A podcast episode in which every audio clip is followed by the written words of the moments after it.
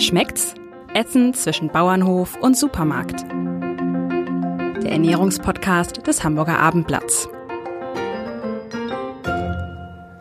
Liebe Hörerinnen und liebe Hörer, herzlich willkommen bei unserem Podcast rund um die Themen Ernährung, Genuss und äh, das Essen.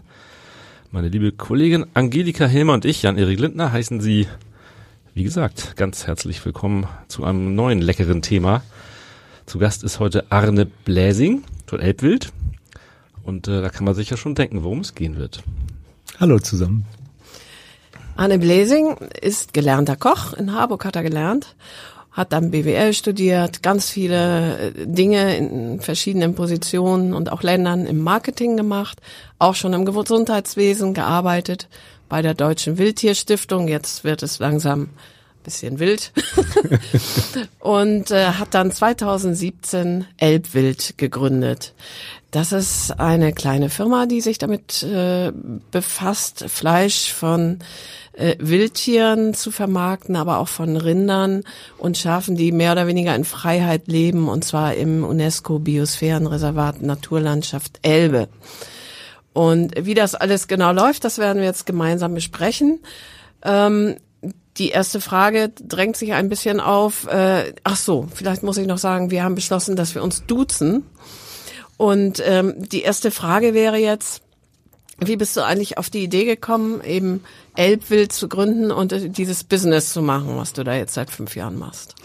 Also der erste Gedanke zu Elbwild, der ist eigentlich vor, ach Gott, äh, jetzt muss ich gleich was über mein Alter verraten, also sicherlich vor 30 Jahren länger in Neuseeland geboren.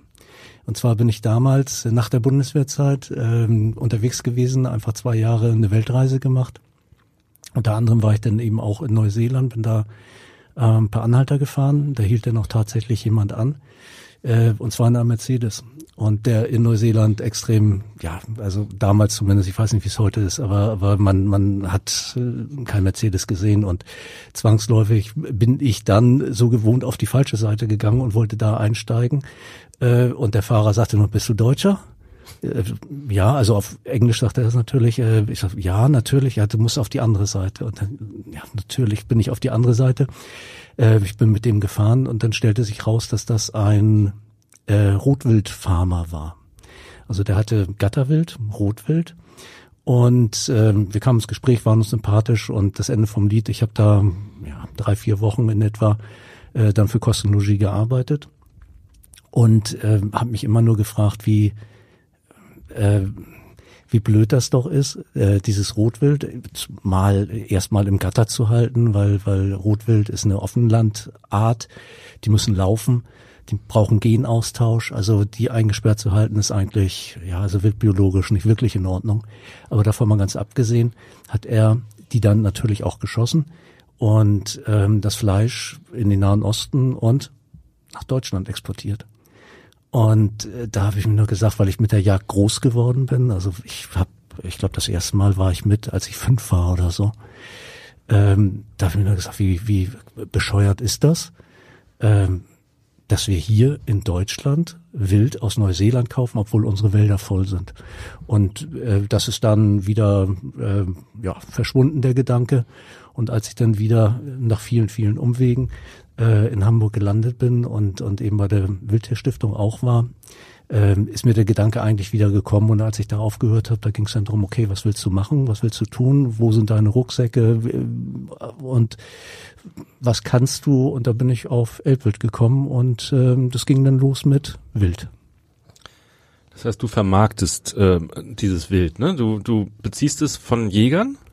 Ja, auch. Ähm, ich schieße es selber. Ähm, und äh, damit komme ich aber längst nicht aus. Also ich kaufe auch zu von befreundeten Jägern, also von denen ich ganz genau weiß, wie sie ihr Revier bewirtschaften. Äh, da gibt es Unterschiede.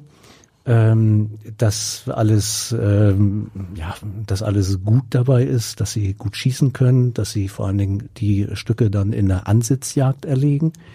Äh, das ist ganz wichtig. Also ich kaufe keine großen Strecken auf. Ähm, so sagt man dazu, wenn, wenn viele Tiere bei Drückjachten oder Treibjagden dann geschossen werden. Ähm, das mache ich nicht, sondern wirklich nur von der Ansitzjagd.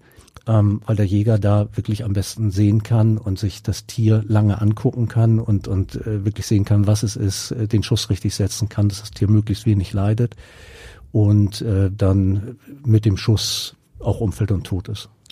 Kurze Rückfrage für Nichtjäger. Ansitzjagd bedeutet, der Jäger sitzt im, ah, ja, ja. im äh, Unterstand und ja, auf, auf dem auf Hochsitz sitzt Hochsitz er und äh, erhöht, guckt. dass er, dass er immer in den Boden schießen kann, also niemanden anders äh, gefährdet und äh, dass er da wirklich ähm, ja, sich das ganz genau angucken kann und dann natürlich auch, dann geht's ja weiter. Äh, das Schießen ist eigentlich in Anführungsstrichen das Leichteste, ähm, dass er dann das Wild, was er da geschossen hat, ähm, dann auch weiter verarbeitet, weil der Jäger hat eine wahnsinnige Verantwortung, weil er ist der Erste, der es dann natürlich aufmacht, ausnimmt ähm, und dann auch sieht, hat das Tier eine Krankheit, wird es gleich oder es muss dann auch gleich gekühlt werden. Und das ist ähm, dann natürlich eine, eine Verantwortungssache zum einen, einmal dem Wild gegenüber, aber natürlich auch dem, dem Konsumenten gegenüber, weil äh, bei anderen Tierarten ist immer der Tierarzt dabei oder der amtlich bestellte Veterinär. Kommen wir später auch noch zu bei den Rindern wahrscheinlich. Äh, beim Wild ist es nicht so, das ist nur der Jäger, der das sieht. Also muss er ganz genau Bescheid wissen. Du sagtest eben, die eigenen Abschüsse reichen nicht. Wie viel Wildfleisch verkaufst du im Jahr? Oh, also das ist wirklich eine, eine schwierige Frage. Also ich ähm, denke, dass es so in etwa vier bis 500 ähm, Wildschweine sind. Dass es äh, so gut ja 250 äh, äh, Stück Rotwild sind. Ähm, Rehe äh, werden es wahrscheinlich auch so 250, 300, sowas, sowas in dem Dreh sein. Und das kann ich nicht alles alleine schießen. Das geht nicht. Ist das ein Geschäft, das über das gesamte Jahr äh, zu betreiben ist oder muss man da bestimmte zum Beispiel Schonzeiten beachten? Ähm, ja, also Schonzeiten gibt es natürlich, das ist ganz klar. Jetzt bei, bei äh, Wildschweinen zum Beispiel, also erstmal muss gesagt werden, nicht nur das Schulsystem ist äh, föderalistisch organisiert, das Jagdrecht auch. Natürlich gibt es auch ein Bundesjagdrecht, aber die einzelnen Schonzeiten, Jagdzeiten, die werden in den Ländern ähm, äh, strukturiert. Und äh, da gibt's schon leichte Unterschiede, aber in ähm, MV, also in Mecklenburg-Vorpommern, wo, wo ich jage, wo, wo das Revier ist, ähm, da ist es so, dass Wildschweine ganzjährig bejagbar sind, ausgenommen natürlich äh, jetzt zum Beispiel die die ähm, Leitbachen und die die führenden Bachen. Also Bache ist das weibliche weibliche Schwein in der Rotte. Ähm, die nicht und ansonsten natürlich Rehwild hat, Rotwild hatte auch alles äh, Jagd- und Schonzeiten.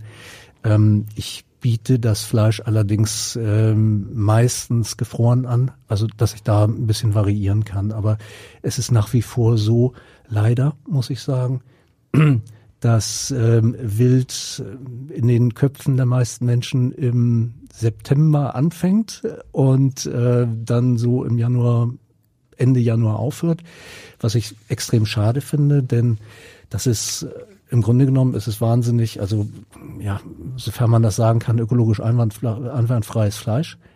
Ähm, es ist ganzjährig erhalt äh, oder erhältlich. Ähm, das Frieren macht keinen großen Unterschied, also qualitativen Unterschied äh, gibt's da nicht zu frisch. Und es ist einfach so dieser Gedanke, ähm, Wild, ja, das ist schöner Braten mit, mit Knödeln oder gut, hier im Norden natürlich Kartoffeln. Und dann äh, mit einer mit einer dunklen schweren Soße, mit einem schweren Rotwein. Ähm, ja, das schmeckt auch, das ist auch lecker, aber zum Beispiel, wenn man dran denkt, gerade an die Grillsaison, wenn man da äh, eine Rehkeule hat, eine Rehkeule mit Teriyaki-Soße, ein bisschen mit Lauch, ähm, und und äh, Schnitzen von von Ananas oder Mango oder Birne dann ähm, das ist einfach äh, fantastisch und und äh, es gibt kein anderes Fleisch, was so wenig Kalorien hat und und sonstiges. Also das, äh, ich wünschte mir, es wäre auch mehr ein Sommeressen. Könntest du denn endlos mehr liefern, wenn die Nachfrage jetzt sprunghaft ansteigt, zum Beispiel nach dem Podcast? Ähm, ich werde mich bemühen. nein, nein. Also äh, ja, das schon, aber es kann durchaus auch mal vorkommen, dass wenn einzelne Stücke nicht da sind, ähm, dass ich dann wirklich sage, äh, sorry, im Augenblick nicht, aber wir geben uns Mühe und du bist vorgemerkt und und äh, du bist auf der Reservationsliste. Also das ist gerade zum Beispiel, äh, ich habe Privatkunden als auch Gastrokunden ähm, und die Gastrokunden, die ich habe, die bestellen meistens ganze Tiere. Denen ist es wichtig, dass bei mir ähm, noch ein ähm, Stempel des amtlich bestellten Veterinärs draufkommt. Das ist, wenn man direkt vom Jäger kauft, nicht so. Ähm, die zerlegen das dann selber, also sie kriegen es abgezogen, das heißt ohne Fell oder Schwarte. Ähm, sie kriegen es abgezogen und dann ähm, machen sie daraus eben eben selber was und und äh, das da kommt es dann schon mal häufiger vor, äh, dass ich sagen muss, im, im Augenblick habe ich nichts, aber gut in zwei Wochen die Chancen sind gut. Ich selber gehe dann raus, ich sage dann auch meinen befreundeten Jägern, pass mal auf, ich brauche das und das. Ähm, schau mal und wenn es dann frei ist, natürlich die die Jagd- und Schonzeiten sind dann entscheidend. Ähm, dann meistens klappt es diese befreundeten Jäger, wie würden die sonst sozusagen, was würden die sonst mit dem, mit dem, äh, mit den Tieren tun, die sie schießen? Also würden, würden sie sie nicht schießen oder würden sie sie schießen, aber anders vertreiben? Ja, also ähm, sowohl als auch, muss ich sagen. Also jeder Jäger vertreibt auch das Fleisch, das darf er auch, das ist auch, auch äh, völlig in Ordnung, äh, aber natürlich nicht in den Mengen. Da geht es dann, und die müssen natürlich auch nicht davon leben, ähm, was ich ähm, anstrebe zu tun und da auf einem guten Weg bin. Ähm, und von daher ist es dann häufig schon so, dass sie sagen, ach nee, dann, dann lasse ich den Finger gerade. Und er freut mich einfach an dem Anblick und der sich da gerade bietet und schießt eben nicht. Du verkaufst ja auch Rindfleisch. Ich ja. habe gesehen auf deiner Website unter anderem Auerochse. Also, wenn ich mich nicht irre, ist der doch schon längst ausgestorben, oder? Ja, tatsächlich ist er. so, und, und zwar schon lange, seit ui, jetzt muss ich, ich glaube, der, der letzte Auerochse wurde in Polen irgendwie 1627, irgendwie sowas in dem Dreh äh, äh, geschossen, in Bayern, glaube ich, im 14. Jahrhundert schon, also ewig her. Ähm, es gibt allerdings in den 20er Jahren, da haben die Gebrüder Heck, ähm, die haben den Versuch gestartet, äh, Auerochsen zurückzuzüchten, also Abbildzüchtung zu machen. Ähm, das hat dann auch irgendwann ähm, der äh, Hermann Göring spitz gekriegt ähm, in den 30er Jahren und hat dieses Rückzüchtungsprojekt gefördert. Äh, Hintergrund war der, ähm, Göring war unter anderem, was er sonst noch alles war, äh, war Reichsjägermeister, so heißt es wirklich, und äh, wollte schlichtweg die Wildrinder, Auerochsen schießen. Und deswegen hat er das unterstützt und, und äh, die Hacks, äh, wenn sie das nicht schon vorher waren, in den 30er Jahren waren es, waren sie es denn sicher, nämlich überzeugte Nazis. Ähm, und waren allerdings in der Rückzüchtung recht, recht erfolgreich. Aber ich äh, sind auch recht nah rangekommen an den ehemaligen Auerochsen. Ähm, bloß ich äh, richtig wäre Heckrinder, aber ich weigere mich einfach diesen Namen normalerweise zu nennen, weil das äh, gibt eine Erinnerung an zwei Brüder, die ich weiß nicht, nicht unbedingt, an Verdient die man sich haben. nicht unbedingt äh, äh, erinnern muss. Wo stehen diese Rinder jetzt? Ähm, die Rinder sind auch im Biosphärenreservat Fluss, Flusslandschaft Elbe. Da kommt man schnell ins ha Hapern. ähm, da stehen die Rinder, ähm, da stehen auch die anderen Rinder. Ähm, das sind verschiedene Rassen ähm, die wir da haben. Ähm, da sind sehr viele auch ähm, aussterbende oder vom Aussterben bedrohte Nutztierrassen, die der Bauer, mit dem ich am meisten zusammenarbeite, hat. Und ähm, ja, die laufen da auf den Wiesen rum, fühlen sich wohl und werden dann da auch von uns geschossen, wenn die Bestellungen da sind und, und äh, das Rind verkauft ist, weil erst dann schießen wir das Rind. Mhm. Was sind das für Rassen? Also ich hatte, glaube ich, gelesen, französische Rassen sind das? Ja, das, mhm. das, das ist, äh, sind einmal Limousin-Rinder, das sind Aubrac-Rinder, aber auch, ähm, also das sind jetzt keine, keine aussterbenden Haustierrassen, ähm, aber auch Niederungsrinder. Ähm, das ist eine vom Aussterben bedrohte äh, äh, Haustierrasse und die nehme ich sehr gerne. Einmal, weil sie vom, vom Fleisch fantastisch sind. Also die sind äh, wirklich wow. Wirklich wow. und äh, der Limousin und Aubrac, die sind auch toll. aber sie sind eher, na, ich sag mal, gut, die Hörer können es jetzt nicht sehen, ich mache Gänsefüßchen, ähm, gewöhnlicher. Und deswegen äh, habe ich lieber die, die ein bisschen was Besonderes sind. Ist das hauptsächlich ein Produkt, was du in die Gastronomie verkaufst oder wird das auch privat viel nachgefragt? Ähm, sowohl als auch. Sowohl als auch. Also das ist, am Anfang war es tatsächlich so, dass ähm, der Landwirt, mit dem ich ähm, das zusammen mache, ähm, den habe ich zufällig getroffen, weil angefangen habe ich mit Wild. Ähm, und er erzählte dann, dass er, dass er Weiderinder hat und, und auch Mensch, Weiderinder, das ist ja interessant. Und sagt er, ja, das ist aber auch total blöd, weil jedes Mal, wenn der LKW kommt äh, oder der Transporter kommt und dann die äh, Tiere raufgetrieben werden, ähm, das, ich mache das nicht sehen. Weil dann, dann werden sie zum Schlachthof gefahren und, und äh, bei mir leben so gut, das sind alles Biorinder. Ähm, ist also auch ein biozertifizierter Hof, Elbwild ist es auch. Ähm, und dann ja, dann sind sie weg und und äh, ich mache mir erstmal einen halben Tag im Kopf und und dann ist es auch wieder gut, aber, aber das ist blöd, das will ich nicht. Und ähm, ich wusste, dass es eben die Möglichkeit des des Weideschusses gibt, dass es auch eine Ausbildungsstätte im Landkreis Lüneburg gibt. Ähm, und dann haben wir uns zusammengesetzt und, und haben gesagt, Mensch, lass uns das machen. Dann hat er die Ausbildung gemacht, ich habe die Ausbildung gemacht. Und äh, dann haben wir angefangen mit der mit der äh, ja ganzheitlichen Vermarktung im Grunde genommen, weil weil da geht es dann in erster Linie drum oder der anders der der Grundgedanke ist eigentlich, dass dass wir eine Verantwortung haben und nicht nur eine Verantwortung gegenüber dem Konsumenten, sondern auch gegenüber dem Tier. Ähm, wenn wir uns einmal einig sind, dass wir Fleisch essen, das ist natürlich die Grundvoraussetzung. Ähm, und wenn wir es essen wollen, müssen wir es töten. Und, und da kommen wir wieder zur Verantwortung, weil wir oder oftmals wird an Haltungsbedingungen äh, gedacht natürlich, äh, Stichwort Tierwohl, ähm, wobei das, was da Tierwohl genannt wird, mache ich zumindest ein Fragezeichen hinter. Ähm, aber da machen wir uns Gedanken drüber, aber letztendlich, wie das Tier stirbt, machen wir uns keine Gedanken drüber oder wenig Gedanken drüber. Und das Rind ist intelligent, das Rind kriegt es mit. Egal wie klein der Schlachthof ist, auch wenn es der kleine Schlachthof, von dem es leider sehr wenig nur noch gibt, um die Ecke ist, das Tier kriegt es mit. Wobei das natürlich noch viel, viel besser als die großen Schlachthöfe sind, gar keine Frage. Ähm, aber ist eine Sache, worüber man sich Gedanken machen muss. Und deswegen sind wir darauf gekommen, nicht nur die Rinder leben auf der Weide, sondern sie sterben da auch. Das heißt, sie werden dort auch geschossen aus der ähm, aus der Herde raus und das eben, wenn sie komplett verkauft sind. Aber jetzt habe ich einen ganz großen Bogen gemacht und die eigentliche Frage war ja, glaube ich, äh, Gastronomie oder Privatkunde, ne? Ja, ich glaube auch. Ja, mhm. sorry. also ja, an, an beides. Also wir, wir, wenn das Rind dann verkauft ist, also wir schnüren Pakete, zwei unterschiedlich große Pakete, die sind dann relativ naja, es ist jetzt nicht ein Viertelrind oder ein halbes Rind, was viele auch machen, sondern das sind fünfeinhalb, sechseinhalb Kilo. Da ist mutmaßlich alles drin, also vom Hack bis zum im Sommer zum Tomahawk Steak.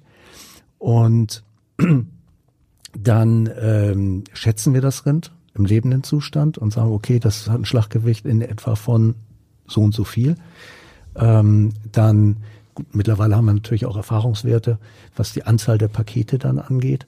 Ähm, dann wird eine Bestellrunde gestartet, die Pakete werden verkauft und wenn die dann verkauft sind, dann wird das Tier geschossen. Und oftmals sind dann eben auch ähm, Bestellungen von Gastronomen ähm, da, die dann sagen, okay, ich möchte jetzt eine Rinderpistole. Das ist nicht zum Schießen, das ist einfach nur der Rücken und die Keule. Äh, mit Bauchlappen, ohne Bauchlappen, Vorderviertel oder auch ein ganzes Rind oder ein halbes Rind und dann geht es vom Prinzip aus ähnlich dann ab.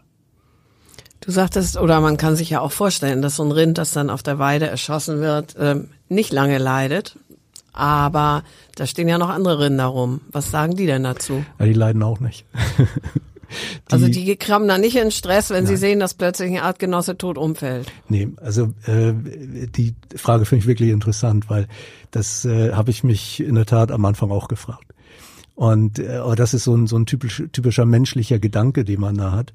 Ähm, also es ist so, die, die anderen Rinder, die erschrecken sich, ganz klar, seitdem wir mit Schalldämpfer schießen ähm, dürfen ähm, und das dann eben auch machen, äh, erschrecken sie nicht mehr so stark, aber sie, die schrecken und springen so zwei, drei Meter weg und dann esen sie weiter. Also wir schießen entweder in einem kleinen Choral, das aber auf der äh, auf der Wiese ist, also das Tier hat immer noch Kontakt zu der zu der Herde oder direkt aus der Herde raus. Bei Wasserbüffeln zum Beispiel schießen wir aus der Herde raus. Ähm, und ähm, ja, die die schrecken eben, aber da dass die jetzt trauern oder oder wir schießen nun auch nicht so viel, dass dass äh, wenn wir vom Trecker schießen, äh, dass sie jedes Mal Angst kriegen, wenn der Trecker kommt. Also das äh, passiert nicht. Büffel ähm, hast du auch im Programm, sagtest du Ja, schon. genau, Wasserbüffel. Die auch an der Elbe stehen? Die stehen auch, das sind echte Elbwasserbüffel, ja. Die stehen in der Elbe wahrscheinlich. Ja, nicht ganz, aber fast. Also bei, bei Hochwasser kann das schon mal sein, ja, wenn die Wiesen überflutet sind. Genau. Ja. Was, was zeichnet das ähm, Fleisch oder das Produkt am Ende zum Beispiel vom, vom Büffel aus? Also der Büffel, das ist ähm, ganz was Spezielles. Ähm, das Büffelfleisch ist sehr viel härter oder fester. Härter ist vielleicht das falsche Wort, es ist sehr viel fester. Es ist sehr aromatisch, ähm, aber eben fest und, und äh, zum Kurzbraten würde ich es jetzt nicht unbedingt nehmen, es sei denn, es kommt in Dry Ager und, und hängt da, sagen wir vier bis sechs Wochen, dann ist es butterzart und auch extrem lecker. Aber ähm, eigentlich oder, oder ich verwende es dann hauptsächlich als Schmorfleisch, ähm, weil da ist es unschlagbar. Kannst du das in ein Rezept äh, auskleiden, das Schmorfleisch? Das Schmorfleisch, also mein mein mein mein Lieblingsrezept ist eigentlich äh, vom vom Wasserbüffel eine, eine äh, Bour, äh, Bourguignon. Das ist ein französisches Rezept. Das ist dem ähm, deutschen Gulasch sehr ähnlich, bloß es wäre nicht französisch, wenn nicht ganz viel Rotwein dabei wäre. Ähm, es wird nur mit Rotwein gekocht, also nicht mit mit Fond oder mit mit äh, Rot äh, mit Brühe oder sonstigen, sondern da wird dann wirklich äh, kommt frische Gemüse mit rein, ähm, kommt Zwiebeln natürlich mit rein, äh, kommt ein bisschen Zucchini mit rein und alles. Und und äh, dann wird's mit Rotwein eins zu eins aufgegossen und dann kocht es auch in dem Rotwein und ähm, schmeckt unglaublich lecker, weil es halt eben diese dieses aromatische vom Wasserbüffel hat, dieses leicht feste, wobei es natürlich dadurch, dass es auch lange geschmort ist, äh, schon ähm, faserig ist natürlich dann. Ähm, aber diese leichte Säure vom Rotwein, die dazu noch kommt, das, das gibt einen äh, ganz besonderen Kick. Also das ist äh, für mich unschlagbar. Deswegen der Festigkeit auch länger dann zu, zu schmoren als Genau. normales, normales Rind, ja? Genau, genau, das, das auf jeden Fall. Das muss länger schmoren, da verschätzt man sich häufig. Das ist auch, auch ganz lustig, wenn ich äh, so einige Gastrokunden habe, die dann das erste Mal einen Wasserbüffel nehmen. Ähm, und wir dann einfach schnacken und und äh, wenn ich es denn mal vergesse, dann dann kommt garantiert, boah, der hätte mal sagen sollen, das dauert, das hat ja ein ganz anderes Garverhalten. Und äh, da kommt dann der Koch bei mir auch wieder raus, der ja schon lange weg ist, aber, aber da kommt er dann immer wieder. Und dann macht es natürlich wahnsinnig Spaß, ein bisschen Fach zu simpeln und, und darüber zu erzählen, wie es der eine macht, wie es der andere macht. Und, und das ist einfach klasse. Also von daher ist es einfach wieder ein schöner, schöner Bogen äh, eigentlich zu den Anfängen, nicht? Äh, Lehre. Klassisches Rindfleisch zum Beispiel, wie würdest du sagen, unterscheidet sich das äh, Rindfleisch, das du ähm, vertreibst von, von dem äh, letztlich ja Massenprodukt Rindfleisch, was es in den Supermärkten zum Beispiel gibt? Ähm, das ist äh, eine einfache Schwa Frage, die, die wahnsinnig schwer zu beantworten ist. Weil ähm, wie unterscheidet sich ein Apfel von einer Birne? Beides ist Obst. Also das ist nie, eigentlich nicht zu vergleichen, weil das, das ähm, Fleisch, ähm, also man, man merkt dem Fleisch mit jeder Faser an, ähm, dass es A, Rinder sind, die draußen stehen, weil das Muskelwachstum ganz anderes ist. Ähm, die Rinder haben Zeit zu wachsen. Ähm, also vielleicht da ein Vergleich. Also unsere Rinder auf der Weide, die werden drei bis vier Jahre alt. Dann werden sie geschossen. Also erleben ebenso viele Winter draußen und Sommer draußen. Das heißt, im Sommer wächst das Fleisch mehr. Im Winter nehmen sie wieder ein bisschen ab. Da wird zugefüttert, sonst wird es nicht gehen. Und ähm, ein normales ähm, Rind aus der Massentierhaltung hat kein Jahr. Das hat neun Monate und wird dermaßen hochgepowert, äh, dass es dann Schlachtgewicht hat und dann wird es auch gleich geschlachtet. Ein zweiter Punkt ist das Abhängen. Also wir lassen die Rinder mindestens zehn Tage hängen. Das ist jetzt nichts Besonderes im, im Dry Ager oder sonst irgendwo. Das ist einfach im, im Kühlhaus, aber unter Dry Age Bedingungen. Ähm, das normale Rind aus dem Rindfleisch aus dem LEH in der Regel, naja, ein Tag, anderthalb Tage. Ähm, weil das ist natürlich alles Geld. Das, das, das kostet Geld, das, das Hängen, das Kühlen. Und das sind Sachen, ähm, durch das Muskelwachstum ähm, hat das Fleisch eine ganz andere Struktur. Ähm, es macht sich absolut bemerkbar, dass das Tier nicht ahnt, dass es gleich tot sein wird. Das ist bei Rindern vielleicht, äh, bei, bei Schweinen vielleicht noch stärker zu sehen als bei Rindern, aber bei Rindern merkt man das auch ganz klar. Und äh, das sieht man dann auch an der Marmorierung. Das eine Tier ist mehr marmoriert als das andere, aber die Marmorierung ist, ist ganz klar da. Und ähm, ja, das sind eigentlich die, die Hauptpunkte. Nicht? Und, und wenn ich das jetzt auch vergleiche mit, mit äh, US Beef beispielsweise, ähm, was ja auch eine, eine ganz tolle Marmorierung hat oder, oder Wagyu oder, oder ähnliches, da stellt sich mir wieder die Frage einfach der, der ökologische Hintergedanken nicht? Und, und der Footprint, den, den ein, ein äh, ähm, US Beef hinterlässt, äh, wenn es einmal über den Atlantik gekarrt wird.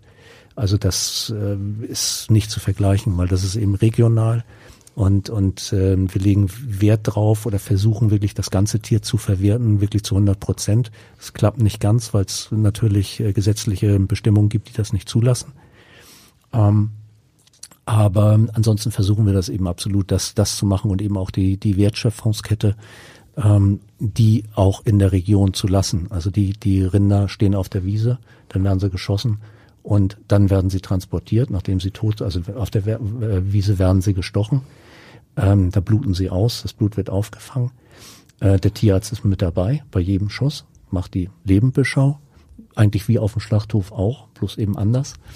Und ähm, genau, dann, dann, äh, wenn das Tier geschossen wurde, ausgeblutet ist, dann wird es transportiert und zwar ins nächste Dorf, weil da glücklicherweise, muss man wirklich sagen, ein kleiner Zerlegebetrieb ist ähm, der das dann managt und der viertelt das Tier ab und also häutet das und dann äh, schneidet er es in vier Hälften oder in vier Viertel und ähm, da bleibt es dann erstmal hängen. Ne, und da äh, macht er noch später die Feinzerlegung. Also das ist schon der Versuch, die Wertschöpfung in wirklich auf dem Land zu lassen. Nicht? Stichwort Ökologie. Ich kenne so Projekte, zum Beispiel Naturschutzgebiet Höltigbaum hier in Hamburg, wo eben Rinder oder auch Schafe, also Weidetiere eben auch als Landschaftspfleger eingesetzt mhm. werden. Ist das in der Elbtalaue auch so? Ja, das passiert ja automatisch. Also wenn, wenn die Rinder die ganze Zeit draußen sind, allein durch, durch die Hufe, durch die Verdichtung der Hufe, ähm, tun sie was dafür, dann, dann äh, lassen sie natürlich ihren, ihre, ihre Häufchen oder, naja, ihre Haufen, das sind große Haufen, äh, lassen sie natürlich auch da, da gehen Insekten rein äh, und, und andere äh, Bestäuber äh, gehen da rein, Käfer gehen da rein und so weiter und so fort, zersetzen das Ganze. Das ist wieder für äh, die Wiese extrem gut. Das sieht man auch an dem Bewuchs der Wiese, der dann natürlich wieder liebend gern von den Rindern aufgefressen wird, also der Bewuchs. Und ähm, das ist äh, das ist ein Kreislauf und und das ist eigentlich der Weg, wie es eigentlich sein sollte oder meiner Meinung nach eigentlich sein sollte. Das ist eine Nische. Ähm, das ist ganz klar. Wir könnten jetzt nicht äh, jeden Tag äh, 20 Rinder schießen. Das äh, würde schlichtweg nicht gehen. Ähm, aber es ist äh, halt extrem wichtig, denke ich, weil es, äh, ich habe das Wort Vertrauen vorhin ja schon ein paar Mal gesagt, äh, oder äh, Verantwortung, nicht Vertrauen, Verantwortung, äh, weil es ist einfach eine verantwortliche Geschichte, die da, die da passiert. Und ich denke, wenn wir schon ein Tier essen, dann sind wir dem zumindest schuldig, dass es gut leben kann und eben auch möglichst stressfrei stirbt. Wie wahr? Äh, auch Schaf gibt es äh, in deinem Repertoire. Ähm, Elbwild wäre wohl nicht Elbwild, wenn es das nicht ein besonderes Schaf wird. Zack, äh, Zackelschaf und Schwarzkopfschaf äh, ja. haben wir gelesen. Ja. Ähm, wie sehen die aus? Also das, das äh, Zackelschaf, das hat einen, äh, die Hörner, die sehen aus wie, naja, eigentlich wie Korkenzieher, wie, wie langgezogene Korkenzieher. Aber zu den Schafen muss ich sagen, wir haben damit angefangen, haben es dann allerdings aufgegeben. Wir haben sie noch mit drauf, äh, aber das ist ganz, ganz selten. Das sind wirklich dann äh, Spezialbestellungen. Meistens sind es von Gastronomen, das machen wir jetzt nicht für, für private Endkunden, Kunden, weil es, äh, wir schaffen es nicht. Das ist, es funktioniert einfach nicht. Das ist äh, zu arbeitsaufwendig letztendlich. Ähm, aber auch da ist es so, die, die äh, Schafe, die sind natürlich auch draußen. Ne? Ist aber auch hier ein recht spezielles äh, Produkt, oder? Also, ja, so. ja, ja, das, das ist es schon und und äh, deswegen, ähm, äh, ja, das, das wären äh, ganz einfach zu viele äh, äh, Feste, auf denen man feiert. Das, das wird irgendwann wird's nicht mehr hinhauen. Deswegen haben wir das komplett sein lassen ähm, wie gesagt, nur noch auf, auf äh, ganz spezielle Bestellungen dann. Aber das sind auch wieder alte Rassen. Ist das ein Archehof ja. da, dieser Biohof, nee, der also sich spezialisiert hat? Nee, das nee. nicht. Also es ist kein mhm. ausgewiesener Archehof, aber ähm, der Landwirt äh, ist halt mit sehr viel Engagement dabei, auch gerade was das angeht. Also da äh, ist er mit seinen mit seinen Rindern. Ich glaube, es, es sind so um die um die 800 Rinder, die da sind. Ähm, also auch nicht so klein. Ähm, da ist er schon schon sehr speziell und äh, ja, im Grunde genommen ist er äh, sehr positiv äh, gemeint, ist ein kleiner Verrückter, was das angeht. Also der ist, der ist toll. Ist wirklich klasse und sehr engagiert. Wir müssen mal einen kleinen Blick werfen in, in das, was dann weiter geschieht, wenn du jetzt das, äh, das Tier hast oder das Fleisch. Ähm, ich gehe recht in der Annahme, dass es äh, keinen Laden in der Mönckebergstraße gibt, wo Elbbild dran steht, wo man reingeht und sich das holt, hattest du schon erklärt. Das geht über, über Pakete, ja. auch für Privatleute. Aber der Laden in der Mönckebergstraße, der, der, der wäre auch nicht schlecht, wenn er denn bezahlbar wäre. ähm, wie funktioniert dann die weitere Logistik? Das musst du nochmal erklären, bitte. Naja, also ich habe ja gesagt, wenn das Tier dann, also bei den Rindern, bei den, beim Wild ist es ein bisschen anders, aber ähnlich. Ähm, wenn das ähm, Tier dann geschossen wurde, dann geht's eben zum Zerlegebetrieb, da wird's zerlegt. Ähm, aber nee, ich fange mal vorher an. Ähm, weil bevor wir das Tier schießen, verkaufen wir's ja. Und das läuft dann über die, die Website bei uns. Da sind wir gerade dabei, einen neuen Shop zu machen. Das, der Shop wird dann nicht ganz so schön wie das jetzige, aber ein bisschen professioneller und das spart dann einfach mehr Arbeit. Ähm, deswegen machen wir das. Also erstmal wird, werden die Rinder komplett verkauft. Ähm, dann kriegt der, der Kunde meistens sind das Newsletter-Besitzer, die dann alle 14 Tage ein Newsletter kriegen mit irgendwelchen Neuigkeiten. Ähm, und dann kriegt der Besteller kriegt dann eine Information, dass das Tier geschossen wurde. Also sprich die Info, es ist komplett verkauft und jetzt ist es ähm, geschossen. Ähm, und dann mit einem Datum, wann er es dann ausgeliefert kriegt. Ähm, dann passiert alles im Hintergrund, sprich das Tier hängt ab, wenn es abgeviertelt wurde. Ähm, dann äh, eine Woche vor dem avisierten Termin kriegen die äh, Kunden, die was bestellt haben, kriegen dann nochmal Bescheid, wann es genau kommt. Und das sind dann die, die Hamburger, die von ähm, Elfeld direkt beliefert werden. Ähm, also nicht nur Hamburger, aber auch Umland Hamburg, das machen wir selber und äh, die bundesweiten, weil es geht tatsächlich bundesweit, also ich glaube, der weiteste Kunde ist am Ammersee. Keine Ahnung, wie der von Elbfeld erfahren hat, aber er hat's, finde ich gut. Und ähm, die kriegen das dann mit dem äh, Express-Logistiker. Auch da ein mittelständischer Betrieb, sehr bewusst kein großer Betrieb. Ähm, und da kriegt das dann am nächsten Tag zwischen zwischen acht und ähm, zwölf geliefert. Das Hack ist gefroren ähm, der Rest, Rest ist gekühlt. Also das, das sind so die, die Schritte dann. Ne? Aber ist es dann so, wenn ich also ein, ein Paket bei dir bestelle, dann ist das ja nicht für den guten, leckeren äh, Wochenendbraten, äh, äh, sondern ich muss da zwei, drei, vier, fünf Wochen drauf warten. Oder ja. das steht dann immer also, dabei. Also, also ist ja. ja ein Unterschied, ob ich das erste Paket eines Rindes bestelle oder äh, das vorletzte. Ähm, nee, das nicht, weil das kommt ja dann alles, also wenn, wenn das Rind verkauft ist, dann kommen alle zusammen. Aber es ist sicherlich richtig. Ähm, was wir nicht sind, also bei uns kann man nicht äh, bestellen und sagen, also Rinderpakete, äh, bestellen und sagen, ich möchte es in zehn Minuten haben. Ähm, also das äh, ganz sicher nicht und das wollen wir auch nicht, weil das ist alles andere, aber nicht nachhaltig. Und das geht, glaube ich, auch in eine komplett verkehrte Richtung. Ähm, bei uns ist es wirklich so, man muss planen, weil letztendlich das letztendliche Ziel ist ja, äh, Fleisch zu essen, ja, ganz klar. Aber dann zu sagen, wir wollen qualitativ hochwertiges Fleisch haben und sehr bewusst Fleisch essen. Und dazu gehört auch eine gewisse Planung. Und es ist, soll ruhig auch weniger Fleisch sein, dann aber eben Gutes. Und ähm, von daher, äh, ja, äh, ist es nicht von jetzt auf gleich zu haben. Natürlich kann man Glück haben und und sagt, also wir haben zum Beispiel auch äh, äh Hackpakete oder oder Rindergulaschpakete, wie gesagt Bio, und ähm, die haben wir dann von wenn denn was übrig bleibt bei dem Rind, dann wird Gulasch, wird Hack draus, werden auch noch andere Kerz draus und die kann man dann auch bestellen und die kriegt man dann in der Regel auch nach ein paar Tagen, ähm, wenn wir das abgearbeitet haben. Aber es ist nicht so, äh, ich bestelle jetzt und in zehn Minuten steht der Fahrradkurier vor der Tür und bringt dir dann ein Paket. Das ist sehr bewusst nicht so, also übertrieben natürlich. Ich meine äh, mit der Frage erstes Paket oder vorletztes, wie lange braucht es denn? Also wenn ich das erste Paket bestelle, ah, ah, okay. bis ja, eben dann verstanden. tatsächlich Alles das klar. komplette ja. Rind vermarktet ist. Ah, okay. Ne? Und da macht es natürlich einen ja, Unterschied, ob es das erste oder das vorletzte das, ist. Das ist richtig. Also in der Mhm. Regel ist es eine Woche. Also wenn von der, äh, also man kann gut sagen, äh, das variiert immer um ein paar Tage, das ist klar, aber man kann sagen, ähm, Bestellrunde startet, vier Wochen später, in etwa drei bis vier Wochen später, hat man das Paket. Also das ist, ist so der Zeitraum, mit dem man rechnen muss.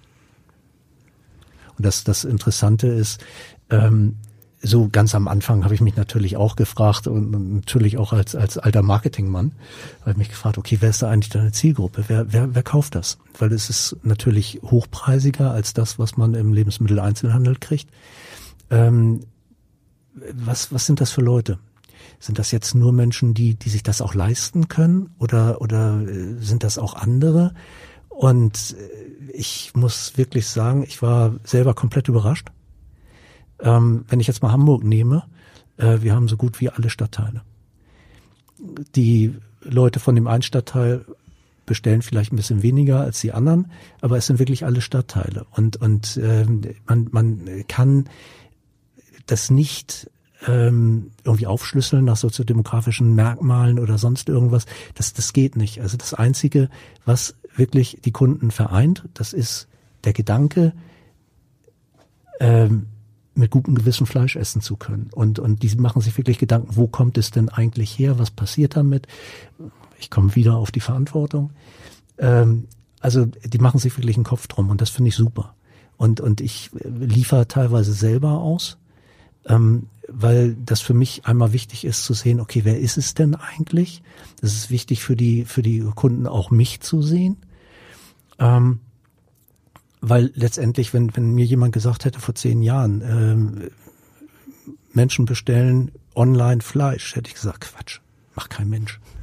Und, und deswegen ist es für mich wichtig, dass, dass die Leute mich auch sehen, dass sie sehen, okay, da steckt jemand dahinter. Das ist jetzt nicht irgendeine Firma, die da so, ja, wir machen das schon irgendwie. Und ich glaube denen auch, dass das alles gut ist. Sondern die Leute können mich fragen und das tun sie auch. Und, und äh, das finde ich prima. Außerdem ist es dann für mich auch, auch wirklich toll zu sehen, dass äh, teilweise wirklich äh, äh, Kunden da stehen und ich habe noch nicht mal geklingelt, da geht die Tür schon aus. Ah, Elfeld, Elfeld ist da, Elfeld ist da. Und, und äh, denn teilweise äh, bei also gibt's äh, eine Familie, die quasi mit groß geworden ist, äh, mit Elbwild. Äh, die Kinder, die, da ist es denn das Ahnefleisch. Also äh, klasse, einfach toll. Du hast es schon gesagt, äh, deine Produkte sind selbstverständlich hochpreisiger als, als die Ware, die man ähm, andernorts, also im Supermarkt beispielsweise kauft. Kannst du das in etwa eingrenzen oder, oder vergleichen? Naja, also äh, wir sind bei, bei den Paketen, da kann ich es ganz gut, weil, weil da haben wir natürlich die Kilopreise. Ähm, fürs, da sind wir bei dem kleinen Paket sind wir etwas unter äh, 30 Euro das Kilo und beim, beim großen Paket sind wir etwas über 30 Euro das Kilo. Also das ist, ich, ich versuche auch sehr bewusst, ähm, die Preise so zu halten, dass sie, dass sie bezahlbar sind. Es muss höher sein, das geht nicht anders, ähm, aber äh, auch gerade was jetzt, jetzt fällt es sehr, sehr schwer, ähm, die Preise zu halten. Ähm, ich versuche den, den Landwirten auch einen fairen Preis zu zahlen. Ähm, und der liegt meistens über dem, was sie sonst kriegen. Ähm, ebenso, äh, was auch den, den Zerlegebetrieb angeht. Ähm, und äh, wie gesagt, auch, auch da äh, finde ich es einfach, ähm, ja, ist, ist der soziale Aspekt ist sicherlich da, dass das ist äh, durchaus auch anderen Menschen oder Menschen, die, die sich eben nicht so viel leisten können, das zumindest zu ermöglichen, äh, ohne es zu verschenken natürlich. Das, das funktioniert leider nicht. Aber da, da versuche ich irgendwie einen gesunden Mittelweg zu finden. Auch wenn es manchmal schwer ist. Aber das irgendwie, irgendwie geht's. Hast ja auch Grill- und Wurstpakete. Ich glaube neuerdings ja. als Neuheit ist es, glaube ich, markiert im Programm. Ja. Ist, äh, heißt das, dass du dich äh, noch stärker an, an die Privatkundenschaft äh, wendest? Ja, das, das ist, ähm, also das Ganze ist, äh, es hat angefangen mit Privatkunden. Dann sind äh, immer mehr Gastronomen dazugekommen. Auf einmal äh, kam Corona und da waren gar keine Gastronomen mehr dabei. Ähm, und dann äh, musste ich mir natürlich was überlegen, was, was macht man. Also da geht's dann zum einen, äh, habe ich noch mehr Kooperationen gemacht. Ähm, ich bin Netzwerkpartner in, in drei verschiedenen Netzwerken, unter anderem die Regionalwirt AG auch. Und das ist, äh, ich nenne die jetzt extra namentlich auch, weil das für mich extrem wichtig ist, da und auch bei Feinheimisch mitzu, mitzuarbeiten. Ähm, weil ohne diese Partnerschaften, ähm, ohne dieses Gemeinsame, ähm, wird es Elbwild wahrscheinlich nicht mehr geben, dann, dann hätte Elbwild Corona nicht überstanden. Aber dadurch, dass da eben viele Partner sind, ähm, konnte man ausweichen ähm, konnte man dann das Fleisch auch für andere Sachen äh, dann verkaufen, also auch, auch gemeinsame Projekte machen, an die man vorher nie gedacht hätte. Und, und das Tolle ist, ähm, da sind Projekte entstanden, die, also aus der Not heraus, die ähm, normalerweise wahrscheinlich Monate gedauert hätten, die, die haben wir da innerhalb von einer Woche äh, gewuppt gekriegt, inklusive ähm, der Etikettierung und, und also ich hauptsächlich von Glasware rede ich. Und ähm, das mache ich jetzt auch weiter, um einfach zu diversifizieren und, und zu gucken, okay, da sind die Gastronomen sind glücklicherweise wieder da, ähm, aber eben auch die Endkunden und äh, da auch dann zu diversifizieren mit Glasware, also mit Wildleberwurst, mit äh, übrigens der Bœuf Bourguignon, die es auch im Glas gibt äh, mit doppelter Kraftbrühe und, und, und, und. Also da ist die Palette eigentlich nach oben noch offen und da möchte ich eigentlich noch ganz viel machen. Und die werden dann über Hofläden, also Kooperation heißt Kooperation mit anderen Landwirten oder einem Landwirtenetz, wo dann die Sachen in Hofläden angeboten ja, werden? Ja, einmal, einmal, einmal das, aber natürlich ist auch das Ziel, ähm, ähm, auch in Lebensmitteleinzelhandel zu gehen. Ähm, das Problem dabei ist natürlich gerade immer, wenn man sich in der Startphase äh, befindet, dass man die Preise nicht machen kann, die die brauchen, um die Ware dann auch wiederum verkaufen zu können. Und äh, das ist eine Schwierigkeit, da dann reinzukommen. Aber gut, wir arbeiten dran, mal schauen, wie es in, in zwei, drei Jahren aussieht. Also das, äh, da soll es auf jeden Fall dann auch hingehen. Äh, einfach der Hintergrund, es muss äh, diversifiziert werden. Nicht? Du bist äh, ja nicht nur sehr verantwortungsvoll, sondern auch Unternehmer. Ist denn äh, sowas wie unternehmerisch, äh, unternehmerisches Wachstum für dich äh, eine Größe, etwas, was du anstrebst? Ähm, letztendlich ja, natürlich, klar. Ähm, aber erstmal geht es darum, äh, auch so viel übrig zu haben, dass man gut davon leben kann oder dass man davon leben kann. Im Augenblick ist das so noch nicht der Fall. Also es ist äh, schwarze Zahlen sind da, sonst könnte ich es nicht machen. Also ich kriege jetzt keine äh, sonstigen Unterstützung oder sonstiges. Äh, oder der große Investor im Hintergrund ist auch nicht da. Also können wir letztendlich das Geld ausgeben, was wir verdienen. Ähm, und da ist es natürlich gerade in den ersten Jahren von Investitionen geprägt. Und äh, da soll es auch hingehen, auch da wieder ein nachhaltiges Wachstum, ein gesundes Wachstum, ähm, weil ich möchte keine äh, große Blase aufbauen, die dann irgendwann platzt. Und ähm, von daher äh, ist es anspruchsvoll, das ganz sicher, aber ähm, ja, Wachstum, Wachstum auf jeden Fall, ja. Da können wir nur alles Gute wünschen. Fleisch mit Verantwortung. Ich glaube, in keinem anderen Segment äh, in der Nahrungsmittel ähm, ist es so wichtig wie, wie beim Thema Fleisch. Ja, das, das, das ist sicherlich der Fall, aber gerade weil du auch noch gesagt hattest, äh, oder, oder gefragt hattest, äh, wo geht's hin quasi, äh, was das Wachstum angeht. Ähm, also da sind das natürlich auch Punkte, die gerade dem Wachstum entgegenstehen. Nicht? Also Schwierigkeiten, die denn da immer wieder auftauchen. Und das ist bei uns im Augenblick ganz konkret, ähm, dass wir eine neue Hofstelle suchen, von der wir arbeiten können. Ähm, wir suchen im Grunde genommen schon seit zwei Jahren, um, um das Ganze zu komprimieren, um, um die verschiedenen Kühlhäuser da auch dann aufzubauen, um nicht Wege zu machen, weil im Augenblick fahren wir wahnsinnig viel. Und äh, das ist zum einen nicht sonderlich toll fürs Klima. Ähm, zum anderen ist es natürlich auch Lebenszeit, Arbeitszeit. Und da sind wir extrem auf der, auf der Suche gerade nach, nach einer Hofstelle oder ähnlichen. Also wenn einer der Hörer vielleicht was weiß, melden. In welcher Ecke? Ja, also äh, natürlich am liebsten in der MV oder, oder äh, Niedersachsen. Ähm, aber letztendlich äh, ist es wichtig einfach, dass wir was kriegen. Nicht? Äh, das, das, äh, dann kann man immer noch sehen. Aber sollte schon ein bisschen in der Nähe der Ebta Na, bleiben. Natürlich, ne? natürlich, Und, das, das in jedem Fall, ja. Also, äh, aber da kann es ruhig auch die niedersächsische Ebtalau sein. Arne Bliesing, wir danken für den Besuch. Das war ausgesprochen spannend. Danke sehr. Ich danke auch. Vielen Dank euch beiden.